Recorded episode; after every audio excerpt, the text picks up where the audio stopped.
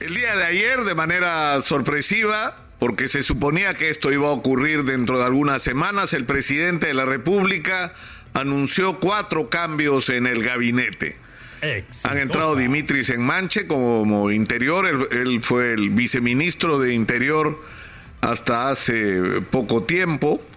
Eh, Javier Arce ha entrado al Ministerio de Agricultura, o como se le llame ahora, Alessandra Herrera Minería y Juan Barranzuela Transportes. Y lo primero que ha ocurrido que ha sido revelador es la indignación de Vladimir Cerrón en su cuenta de Twitter. Oiga, no me han preguntado. El presidente cambia y no me ha preguntado, no le ha preguntado al partido. Dice que es al partido, como si el partido no fuera él. ¿Quién es el dueño, señor Cerrón, de ese partido si no es usted? Ese partido se ha construido para usted, para servir a sus intereses, o sea, no, no venga con historia. Eh, o sea, a, ese ente abstracto que es el partido le ha preguntado, no, no le preguntaron a usted y usted está muy molesto porque le sacaron a su ministro de Energía y Minas.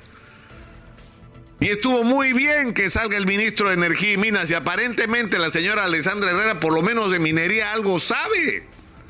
Algo sabe. Y lo más importante de todo, no entra al Ministerio de Energía y Minas, aunque hay que ver cuál es su performance, con esa ideología que en el Perú hay que recuperar los recursos, la explotación de los recursos estratégicos para el Estado, y que en el fondo lo que aspira a que, es que se, se derrumbe todo para que la alternativa sea una minería estatal, ¿no? Que sea gestionada así como se ha gestionado seguramente el gobierno regional de Junín.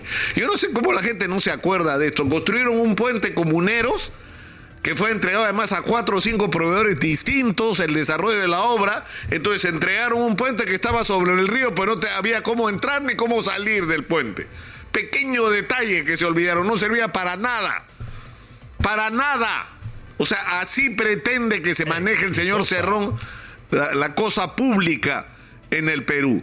No solamente es un problema de ideología, sino es un nivel de ineficiencia increíble. Entonces era absolutamente irresponsable mantener en el Ministerio de Energía y Minas a una persona que como todos pudieron constatar en la conversación que yo tuve con él, no estaba calificado para el cargo. Y yo le pedí públicamente que se amaba a este país, lo que tenía que hacer es renunciar. Porque en el momento en que tendríamos que estar cerrando contratos para traer la mayor cantidad de dinero que sea posible para extraer el mineral, y lo voy a repetir cada vez que me refiera al tema, obviamente respetando los estándares ambientales internacionales y obviamente vacunándonos contra los conflictos sociales, haciendo bien todo lo que antes se hizo mal es decir, cambiándole la vida a la gente de las regiones donde se produce la explotación minera, pero además usando el dinero proveniente de la minería de una manera eficiente y no corrupta como ha venido haciéndose hasta ahora. Entonces, cuando deberíamos estar en eso, Estamos yendo a apagar incendios. Se apagó el incendio en Cuajone que por primera vez en 50 años paró. Dios mío, era una cosa impensable. O las bambas, donde los comuneros han entregado sus territorios para que se produzca la explotación minera paralizada si sumamos todo el año casi 60 días. Es solo para el gobierno regional de Apurímac significa 3 millones de soles diarios, 180 millones de soles han dejado de percibir solo el gobierno regional. O sea, ¿cómo es posible que estemos así apagando el incendio, insisto, de uno de los proyectos mineros más grandes e importantes del país cuando deberíamos estar en otro capítulo? Deberíamos estar atrayendo esos 58 mil, activando esos 58 mil millones de dólares que están esperando para los nuevos proyectos mineros y buscando nuevos. Cada seis meses debería haber en el Perú un evento internacional para atraer inversionistas para los nuevos proyectos. Y estamos desesperadamente viendo cómo hacemos para que no cierren los que ya tenemos y la inversión minera hoy es cero. Se ha parado la inversión minera y eso es una enorme irresponsabilidad con los pobres, pues. Con los pobres del Perú. Porque ahí está el billete para cambiarle la vida a los pobres del Perú. Y no puede ese gabinete ni ningún otro de la misma importancia en manos de gente inepta, de gente incapaz, de gente que ideológicamente se quedó en el siglo ni siquiera 20, 19. Entonces, ya el presidente ha producido algunos cambios.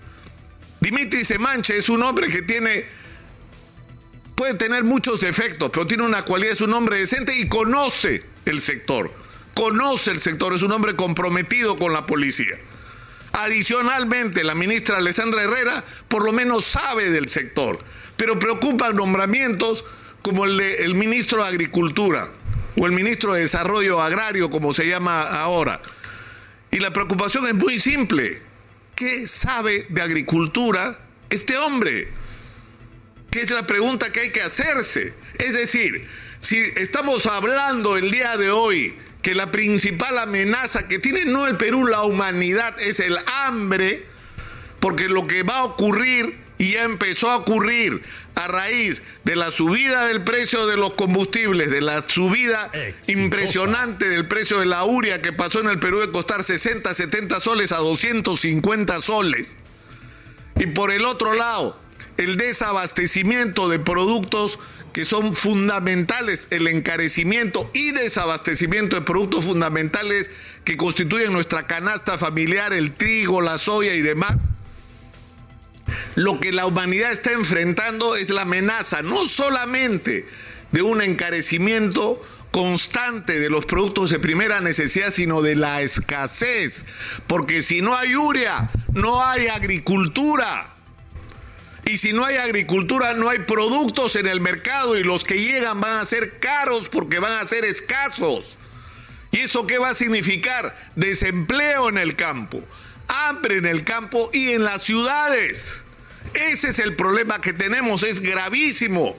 Pero como nosotros somos afortunados como país, tenemos a la vez la posibilidad de si potenciamos la agricultura o la agroindustria de, exportación, podemos compensar todas las pérdidas y si tomamos las medidas adecuadas para enfrentar la situación, atendiendo a los campesinos más golpeados, teniendo una política agresiva con respecto al abastecimiento de fertilizantes, buscando la manera de darle subsidios a los que necesitan y no dar subsidios ciegos. Es decir, hay montones de cosas que hay que hacer en relación a la agricultura, pero que tienen una condición.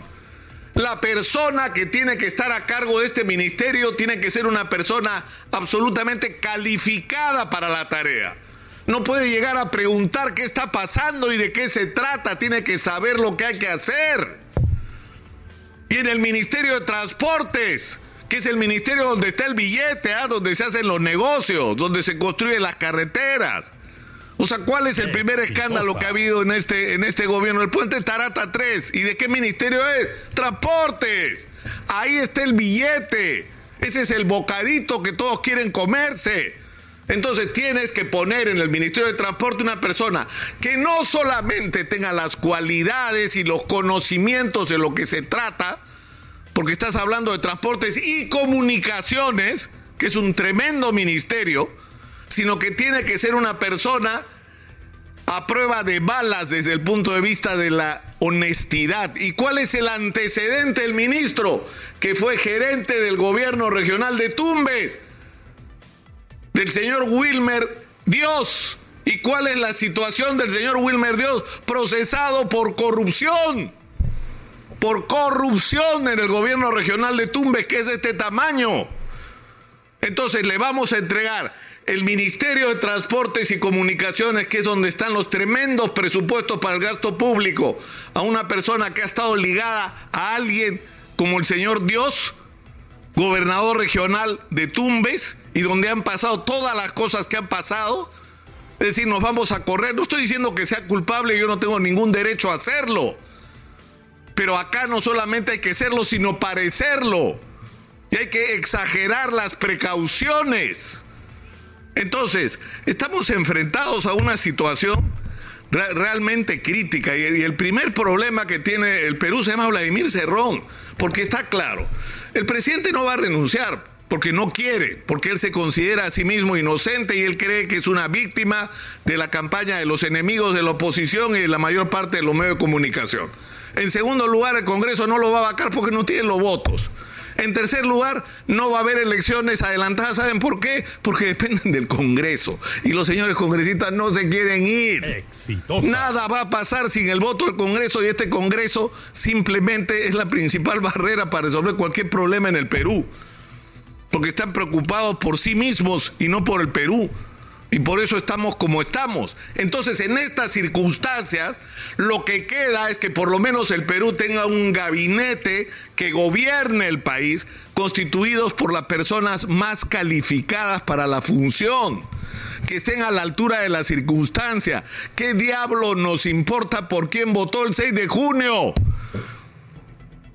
¿Qué diablos nos importa si ha tenido una militancia política o no? Lo que nos importa es que sepa que esté calificado y un ingrediente que tiene que ser indispensable en una circunstancia como esta, que no sea un ladrón, que no sea un delincuente, que no sea sospechoso, que no haya estado vinculado directamente a actos de corrupción. De eso tenemos que vacunarnos desde el comienzo. De eso es lo que se trata y no debería ser tan difícil, pero para eso el presidente tiene que aprender a escuchar y escoger a quien escucha. Escoger a quien escucha. Porque eso a estas alturas termina determinante, siendo determinante porque así estamos. Porque así estamos. Para terminar, señor Cerrón, usted ya fue Usted tiene 22 votos en el Congreso. Usted ya no le puede poner el cuchillo en el cuello al presidente de la República. Si no me da ministerio, si no me dejas hacer lo que está haciendo, ¿ah? porque está llenando el aparato, el aparato del Estado. No solo gente de su partido, lo que han hecho todos siempre. ¿ah? Porque este gobierno que iba a ser diferente está haciendo lo mismo que hicieron todos los anteriores. Porque cuando uno le dice, oiga, están llenando de gente de Perú libre el gobierno, ya, pero eso lo hizo el APRA, eso lo hizo Perú posible, entonces eso está bien. De eso se trata, de llegar al gobierno y convertir el gobierno en tu agencia de empleos. De eso no se trata, se trata de meter gente calificada y capaz a resolver los problemas de los peruanos. Entonces yo creo que a estas alturas, el señor Cerrón junto con lo, con lo que es el Congreso, se han convertido en tremendas trabas para hacer lo que, lo que hay que hacer en el Perú en este momento que generar un gabinete de consenso, de técnicos, de gente calificada para asumir los enormes retos que tiene el país. Y el señor Cerrón, que es un delincuente, y no porque lo esté insultando, sino porque delincuente es aquel que ha sido sentenciado por un delito, ¿no es cierto? No es una difamación. Es una decisión de la justicia peruana que lo condenó a cuatro años de prisión suspendida. Hasta ahora no entiendo por qué.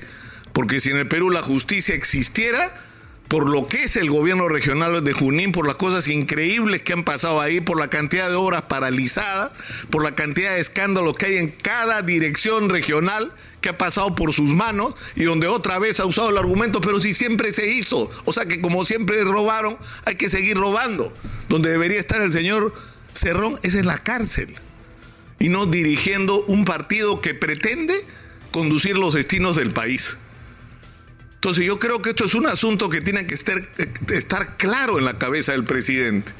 Vladimir Cerrón es un estorbo, es una traba es una barrera para enfrentar los enormes retos que el país tiene y no tenemos tiempo que perder, presidente Castillo. No tenemos tiempo que perder las decisiones que no tomemos ahora en relación a la minería, en relación a la agricultura, en relación a la amenaza de hambre para sectores de la población, en relación a la necesidad de activar la economía con inversión pública para que la gente tenga chamba y no sigamos enfrentando esta situación, hay que tomarlas ahora porque después va a ser demasiado tarde porque este país se puede incendiar, profesor Pedro Castillo, y la responsabilidad de que esto no ocurra está total y absolutamente en este momento en sus manos y solo en sus manos. Ojalá, ojalá que después de todos estos meses transcurridos sepa usted aprender a quién escuchar y a quién no.